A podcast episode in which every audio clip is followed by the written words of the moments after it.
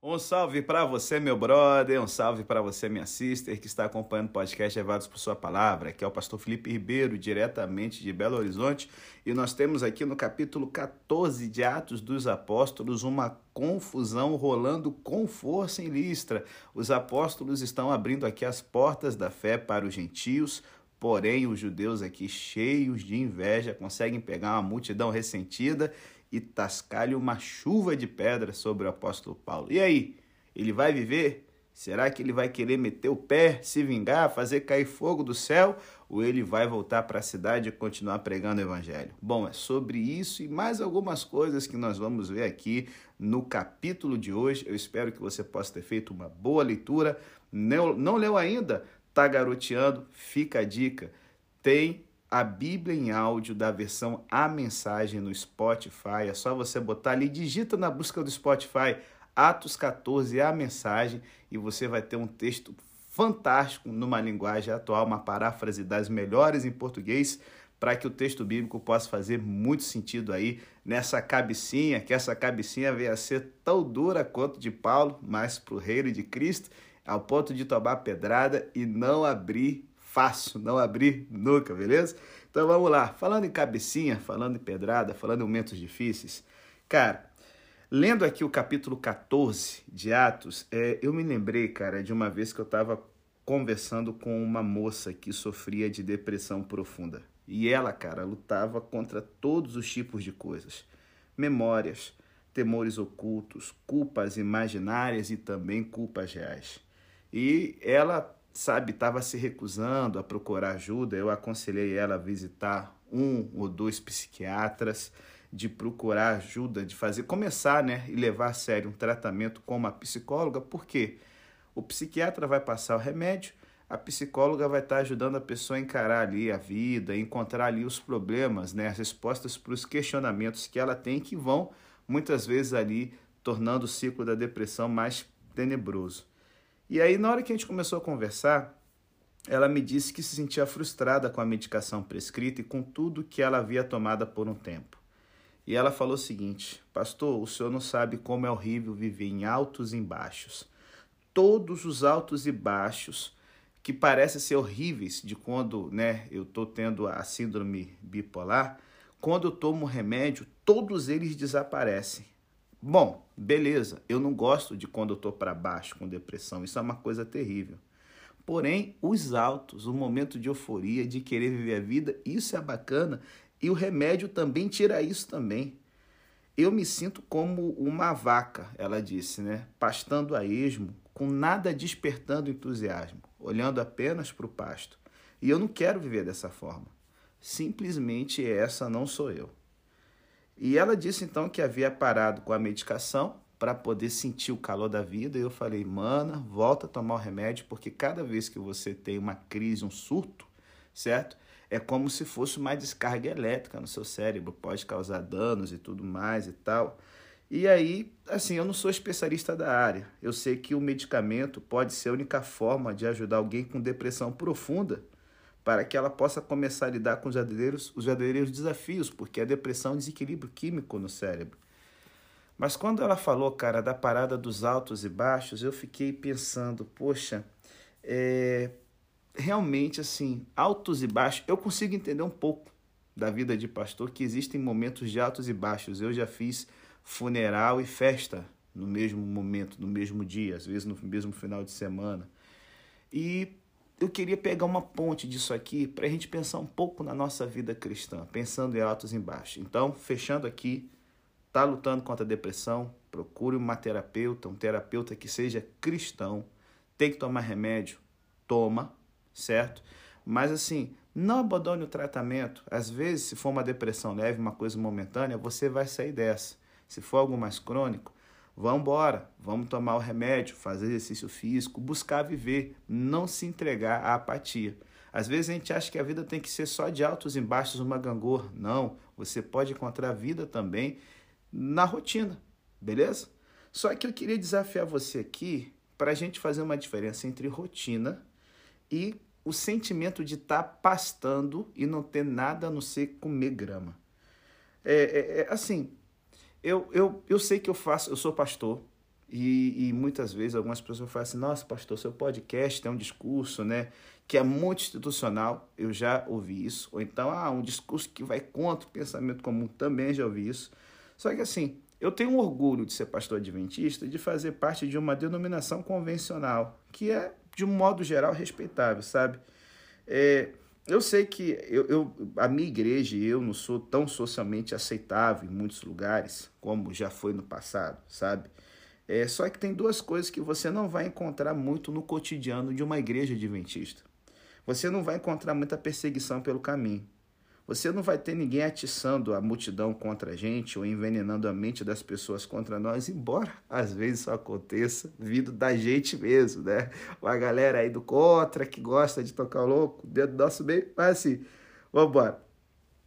E você também por outro lado, não vai encontrar muitos sinais e maravilhas pelo caminho. Ninguém vem em sua direção pelas ruas, correndo e pulando, mostrando que Deus o curou, certo? É, e, e, às vezes eu percebo que a gente tem tanto receio dos extremistas e dos charlatões que se dizem capazes de curar, né?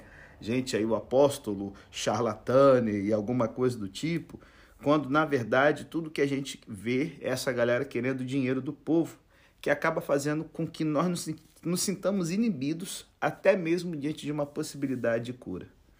Só que assim, eu não consigo deixar de pensar que a gente se transformou como essa essa moça que eu estava conversando em relação à medicação, sabe? Os baixos se foram, mas ainda temos os altos. É, qual medicamento tomamos que nos transformou no equivalente eclesiástico a um rebanho de bovinos, pastando e mugindo, sem causar dano a ninguém, mas também sem nunca nos, nos entusiasmar, sabe?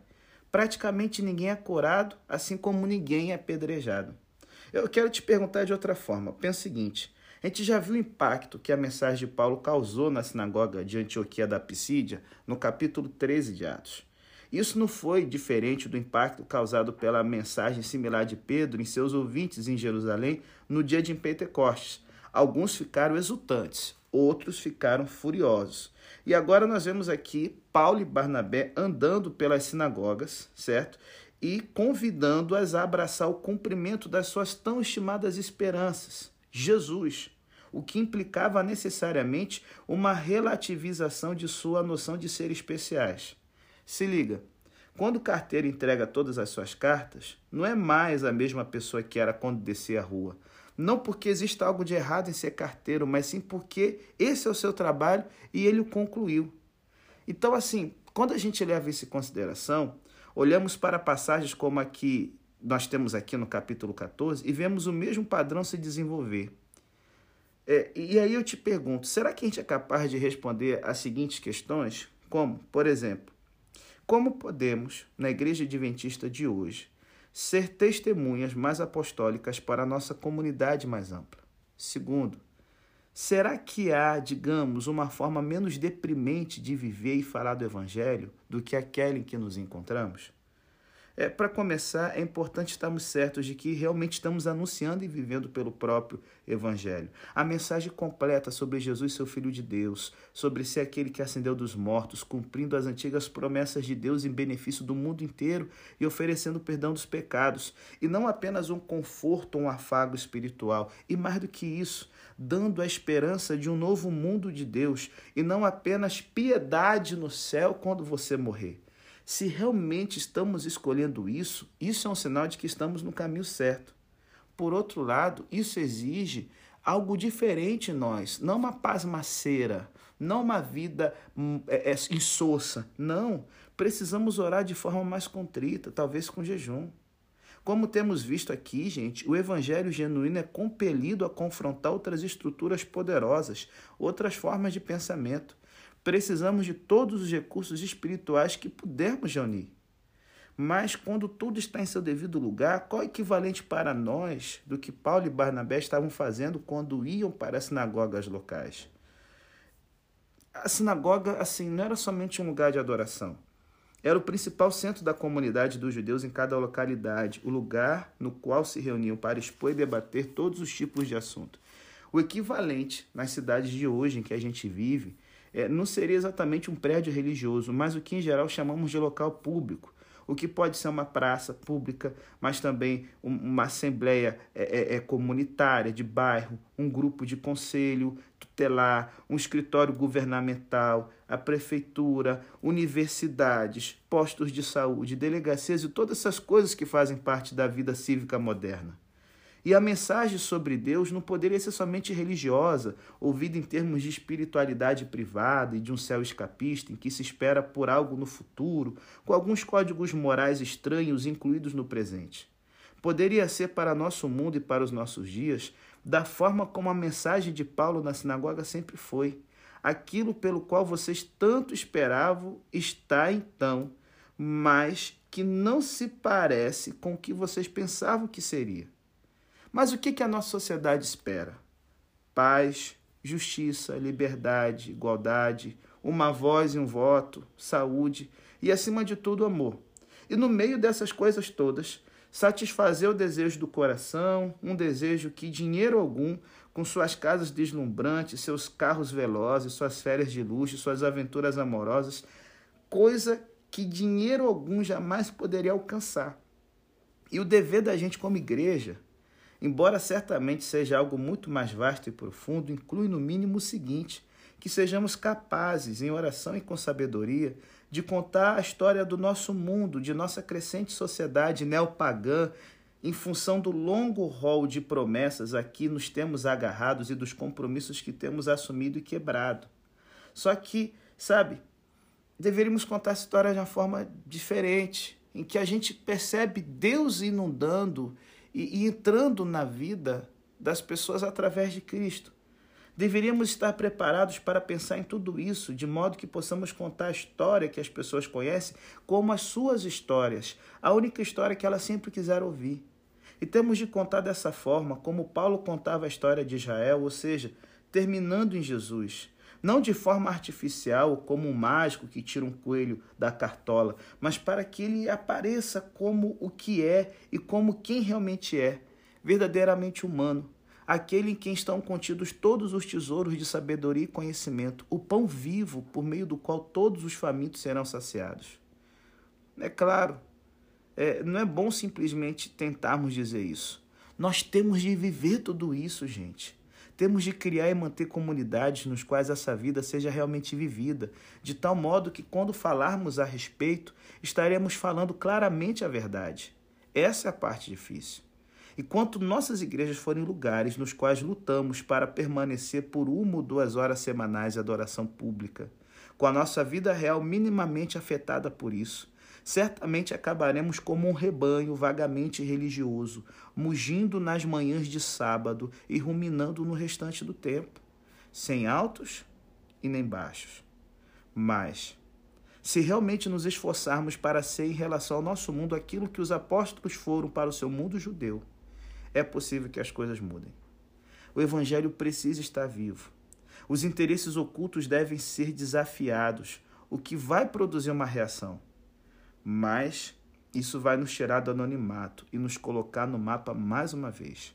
O mapa que Lucas está nos oferecendo, mesmo com os apóstolos se apressando mais uma vez para as próximas cidades e os próximos distritos, prontos para mais altos e baixos pela causa do reino de Deus. Bom, galera, e que lições podemos então tirar desses altos e baixos da vida cristã? Bom, como a gente falou aqui no início, Jesus está chamando a gente para ver a vida de uma forma autêntica, de uma forma verdadeira, de uma forma que contagia as pessoas que estão ao nosso redor. E a gente percebe que Paulo e Barnabé, em Cônio, eles passam bastante tempo ali a despeito da oposição, falando corajosamente do Senhor, confirmando a mensagem da sua graça e capacitando aquele grupo de crentes para que possam experimentar as maravilhas que Jesus faz na vida de quem o aceita. Porém, o povo da cidade ficou dividido. É a reação, sabe, que vai ter sempre a mensagem do evangelho e não vai se restringir apenas aos judeus. Nem todos os pagãos aqui se alegravam e glorificavam a palavra do Senhor, certo? Quando ela lhe era apresentada. Não tem essa coisa de ser neutro. Ou você vai amar, ou você vai odiar a mensagem do Evangelho. E quando os cristãos aqui descobrem que há um plano para matar Paulo, e Barnabé, eles são avisados, descobrem esse plano e fogem para as cidades licaônicas de Listra e Derbe, que faziam parte da província, certo, da Galácia, uma província semi-autônoma do Império Romano, onde hoje é o interior da Turquia, até a capital da Turquia, Ankara, faz parte aí dessa região da Galácia. Eles estão na parte sul dessa província aqui. E aí é interessante que chegou o momento de perigo, as testemunhas de Jesus aqui não resistem de modo obstinado e imprudente ao antagonismo homicida. Em vez disso, fogem para outra região levando consigo a mensagem. Gente, a gente não é chamado para ser mártir, mas para sermos testemunhas. Então, assim, às vezes, por ironia, né, cruel, assim, a testemunha vira o mártir, né, que é o significado original da palavra grega, testemunha. Só que assim, como há uma urgência de se proclamar o evangelho por toda parte, morto não prega. Então, Paulo e Barnabé sabem que há momentos em que conflitos têm que ser deixados, partiu para outro lugar. E é interessante que quando eles chegam na cidade de Listra, que era uma cidade que não tinha sinagoga, tá certo? Uma população amplamente pagã. E se você é uma pessoa boa de Bíblia, vai se lembrar que Listra é a cidade do jovem Timóteo que vai se tornar importante durante o ministério do apóstolo Paulo. Eles começam a trabalhar ali exclusivamente com o público gentil, certo? Listra era uma, era uma colônia romana, era uma cidade habitada por veteranos do exército romano, tinha direitos especiais e tudo mais. E aqui, quando Barnabé e Paulo entram na cidade, eles encontram um aleijado de nascença em frente ao templo de Zeus. Cara, isso aqui é um paralelo da cura do aleijado realizado por Pedro em Atos capítulo 3. Aqui o Espírito Santo está mostrando que, assim como Pedro, líder dos apóstolos, ele teve todos os seus passos missionários confirmados por Deus, a mesma autoridade do Espírito Santo também está sobre Paulo. O cenário é parecido com as portas de um templo, mas também são a severidade e a duração da incapacidade física, que é desde o nascimento. Ambos os homens dependiam de esmolas para sobreviver. Tanto Pedro como Paulo olham fixamente para eles e os levantam. Ambos os homens dão um salto quando são curados, o que resulta em louvores fervorosos por parte dos observadores. E o homem aqui, gente, ele tem uma fé que a gente passa despercebido. Ele obedece à ordem de Paulo para ficar em pé. Ele poderia ter dito: oh, Eu não posso, sou aleijado. Esse incidente aqui mostra fé em ação, quando o aleijado, incapaz de se locomover, faz algo que jamais havia feito em toda a sua vida. E aí o povo fica louco. Os deuses desceram até nós em forma humana. A gente percebe aqui que a multidão de gentios se empolga com o milagre, só que interpretam ele pela lente de sua mitologia religiosa, que era o único referencial que eles tinham. Eles estão chamando aqui esses dois desconhecidos de deuses que eram extremamente importantes dentro da mitologia grega. Barnabé, como encarnação de Zeus, barra Júpiter, dependendo da sua tradução, que era o deus mais importante dos gregos, e quem sabe a barba de Barnabé lhe conferia essa imagem imponente, que é como Zeus sempre aparece. E Paulo, que era o principal orador, é venerado como Hermes barra Mercúrio, que era o mensageiro de Zeus. Então, assim, esse Deus mensageiro, os dois estão aqui juntos e para aquela região, o negócio se torna muito louco. O sacerdote se prepara para enfeitar, para enfeitar touros com coroas de flores para uma procissão religiosa até o templo, onde os animais serão sacrificados. Embora isso aqui pareça um pouco exagerado para a gente hoje, cara, olha que treta. Eles estão numa região, que é a região ali da Frígia, né? aonde rolava a seguinte história, de que nos tempos homéricos, Zeus e Hermes, ou Júpiter Mercúrio, Zeus e Hermes, no caso grego, haviam descido até a Terra em forma humana, certo? E haviam buscado, cara, é, disfarçados de seres humanos, receber, testar a hospitalidade dos habitantes da região. E eles, cara, foram rejeitados em várias portas que eles bateram. Somente um casal idoso, cujo nome do, do, do homem era Filemon e da esposa era Bactis, se eu não me engano, receberam generosamente os deuses e foram recompensados de uma forma milagrosa. O casebrezinho deles automaticamente se tornou num templo de colunas de mármore e teto de ouro, e eles foram nomeados sacerdotes de Zeus, enquanto que aqueles que não receberam os deuses foram castigados. Opa, isso não vai acontecer com a gente. A galera, pa hashtag, partiu adorar os deuses. Vamos embora. E aí Paulo e Barnabé ficam desesperados, eles não entendem o que eles estão falando, porque o dialeto licaônico é diferente do grego que eles conhecem, certo? E quando eles são informados de tudo o que se passa, eles reagem de modo enérgico para deter o sacrifício, rasgando as roupas, que era uma forma judaica de expressar horror a algo percebido como blasfêmia. Ao contrário de Herodes, eles não aceitam a adoração e a glória que pertence somente ao Senhor. Então, gente, cara, é, primeira assim, lição aqui. O bastão da corrida continua a ser passado adiante para outros que se tornam testemunhas dos fatos fundamentais do Evangelho e dão prosseguimento ao trabalho. Pedro foi uma pessoa importante na história da salvação, mas a gente percebe aqui que Paulo e Barnabé, eles estão continuando o ministério de Pedro eles pregam a mesma mensagem que os primeiros apóstolos lhe transmitiram, operam os mesmos sinais e maravilhas, eles fazem discípulos como foi ordenado por Jesus em Mateus 28. Atos mostra Paulo tendo o mesmo poder, a mesma autoridade que Pedro, embora não sejam dos doze, e como Pedro frustra os planos de um feiticeiro, Paulo frustra os planos do mago Bar Jesus. Como Paulo é o instrumento para transmitir o Espírito Santo aos outros, Pedro também é. Como Pedro recebe visões divinas ou sonhos que o dirige a fazer algo associado a missões, Paulo também. Pedro foi miraculosamente liberto da prisão. Paulo também será. Ele vai trazer um morto de volta à vida. Paulo vai ressuscitar um jovem. A sua pessoa também tem poderes miraculosos, como a sombra de Pedro e os aventais de Paulo sendo usados para curarem as pessoas. Então, o que está trazendo a admiração desse público? O ministério apostólico, ele é vibrante, está continuando através dessa galera aqui.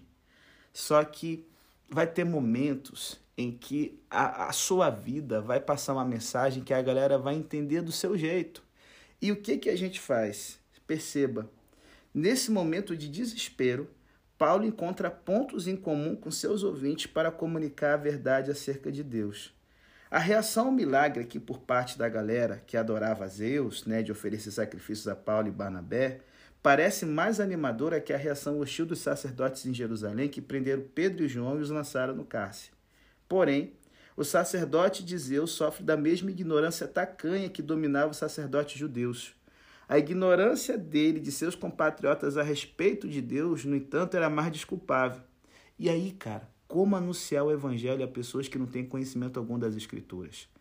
Pedro pôde recorrer à Bíblia para explicar o propósito do milagre do, do, do aleijado curado no templo. Mas Paulo não pode fazer o mesmo porque ele está se dirigindo ao público pagão e politeísta. Sabe, gente, vivemos em uma era em que muitos não conhecem a tradição bíblica, têm desprezo ignorante pela fé cristã e são influenciados por tradições de outras religiões e por apresentações distorcidas da mídia. O que podemos aprender com esse incidente a respeito de como pregar em um meio não bíblico? Primeiro, a gente percebe que Paulo não começa com uma condenação de seus ouvintes dizendo pecadores desprezíveis, arrependam-se. Não, em vez disso, ele procura encontrar pontos em comum e começa com a bondade do Deus transcendente, evidente nas obras da natureza. Ele argumenta de modo sutil, com base na tradição da criação bíblica, mas usa imagens que seus ouvintes são capazes de captar e reconhecer. Segundo lugar, ele não procura simplesmente conquistar sua opinião favorável.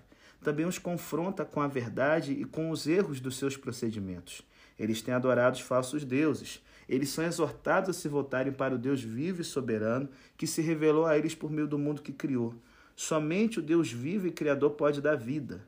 O divino e o universo não são a mesma coisa, ao contrário do que pressupõe o panteísmo. Deus é criador distinto da criação.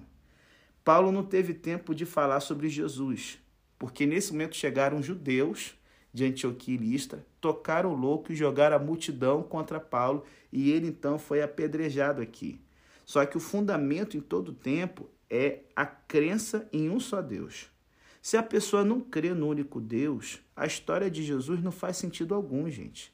O fato de Paulo não mencionar Jesus nesse contexto não significa que ele acredite que os pagãos possam ser salvos simplesmente ao se voltar para Deus sem se voltar para Cristo. Se Paulo conseguisse persuadi-los a crer em um só Deus bondoso para com todos, o próximo passo seria lhes ensinar que esse Deus bondoso entregou seu filho para que tivessem vida eterna. Paulo também ensinaria, porém, que proporcionar uma boa colheita não é a totalidade daquilo que Deus realiza. Se liga. O objetivo do testemunho de Paulo não é produzir um coração alegrado pelo estômago cheio em decorrência de uma colheita farta, mas um coração alegrado pelo Espírito Santo em decorrência do perdão. Então, assim, hoje a gente tem o desafio de alcançar uma cultura pagã, pós-cristã. Precisamos falar uma mensagem que ela entenda. Tem um livro muito top, galera, dica cultural, chamado O Totem da Paz, que conta a história de Dom e Carol Richardson, que foram ser missionários no meio do povo Saui, na Nova Guiné, que é uma ilha acima da Austrália. Os Sauis eram uma tribo que admirava profundamente quem era capaz de atrair uma pessoa, convencê-la de verdadeira amizade e depois apunhalá-la literalmente pelas costas. Esse fato ficou claro para o casal missionário quando, ao longo das várias histórias da Bíblia, eles transmitiram a história de Jesus. Eles ficaram, cara, estarrecidos quando os membros da tribo começaram a aplaudir Judas no momento em que foi contada a história da traição. Para os salves, Judas era o herói, velho. Com o tempo, entretanto, os Richardsons, assim, interagindo e observando a cultura, descobriram que a tribo tinha uma forma de superar a inimizade entre facções em conflito. Uma das partes devia se dispor a entregar um filho para outra tribo. Enquanto a criança fosse amada e cuidada, eles teriam paz os missionários usaram esse ponto de comunicação cultural como representação do evangelho para os salves, sendo Cristo filho da paz enviado por Deus para a nossa redenção. Como cristãos que vivem uma cultura pós-cristã, não podemos simplesmente cruzar os braços e esperar que o mundo venha até nós, galera. Tampouco podemos nos ressentir de que a cultura não fala mais nossa linguagem. Precisamos nos tornar construtores de pontes sobre as fendas que existem na comunicação e compartilhar as boas novas. E aí, não basta só se identificar com os perdidos. Temos que chamá-los ao arrependimento e à fé. Se liga. Eu acredito que você já esteve diante de um médico sem muito tato, certo? E você sabe como é difícil uma situação dessa. Médicos desse tipo fazem o paciente sentir-se como um carro no mecânico. Eu sei que o tato não substitui a competência profissional. O fato de um médico ser capaz de identificar com você e te fazer sentir que está sendo ouvido não garante que você vai receber um diagnóstico preciso e será curado. Nós cristãos somos chamados a demonstrar amor, compreensão e aceitação. Também temos a responsabilidade de compartilhar a verdade para que as pessoas se arrependam e creiam no Evangelho. Não é só demonstrar carinho, mas temos que dar o diagnóstico também. E M. Carmichael, que foi uma missionária na Índia, ela disse o seguinte: Se eu tiver, olha como é que era a oração dela.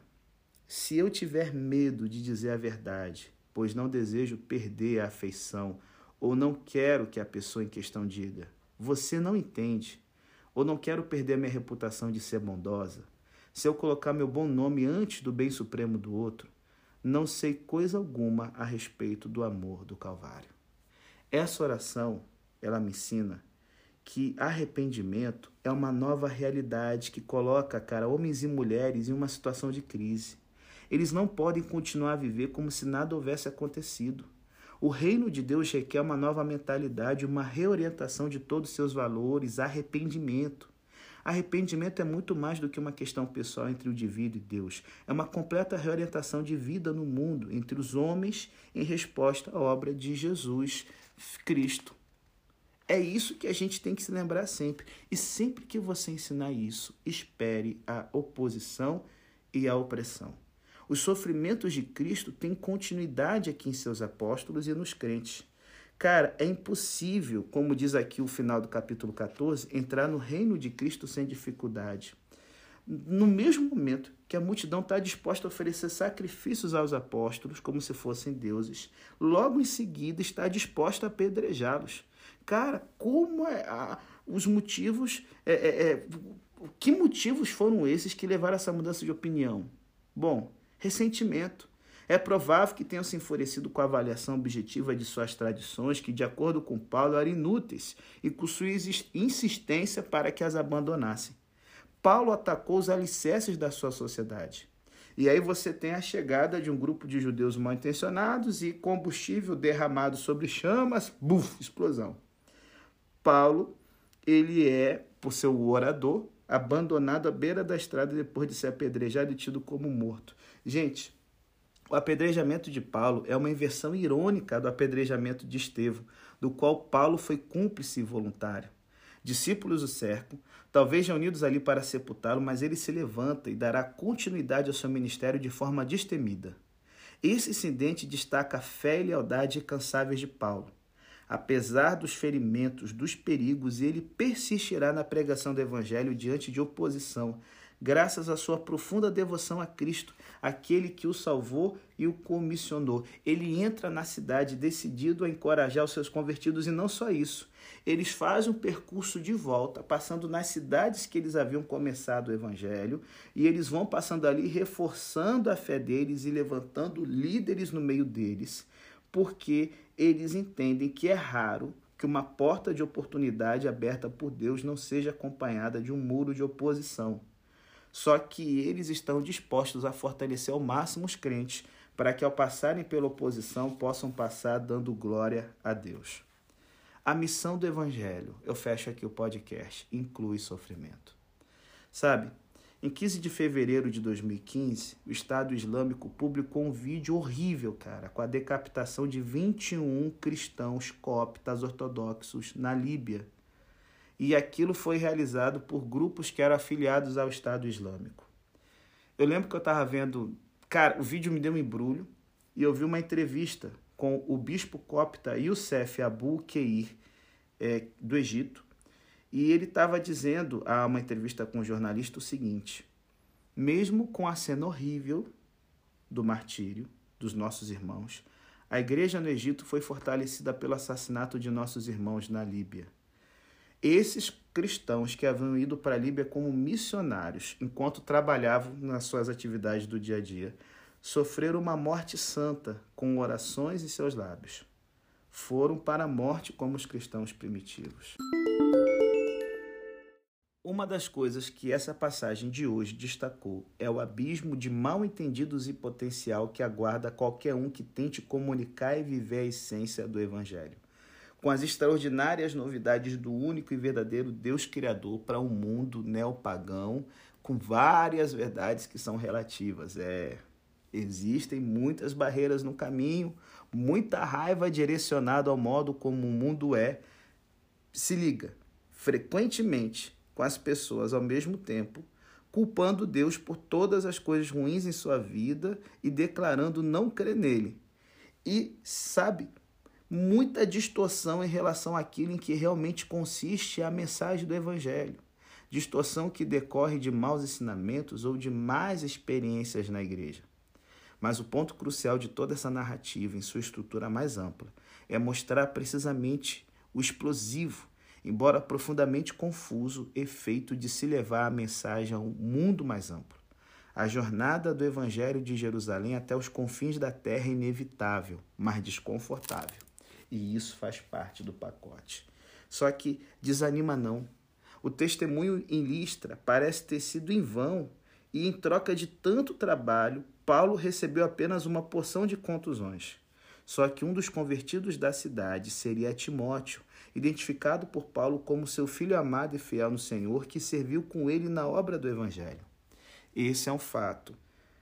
Esse é, essa aqui é uma prova de que ele estava certíssimo quando em Romanos 8, 28 disse: Deus age em todas as coisas para o bem daqueles que o amam, daqueles que foram chamados de acordo com seus propósitos. E se lembra, para o cristão nunca tem um final triste, nunca tem um final ruim.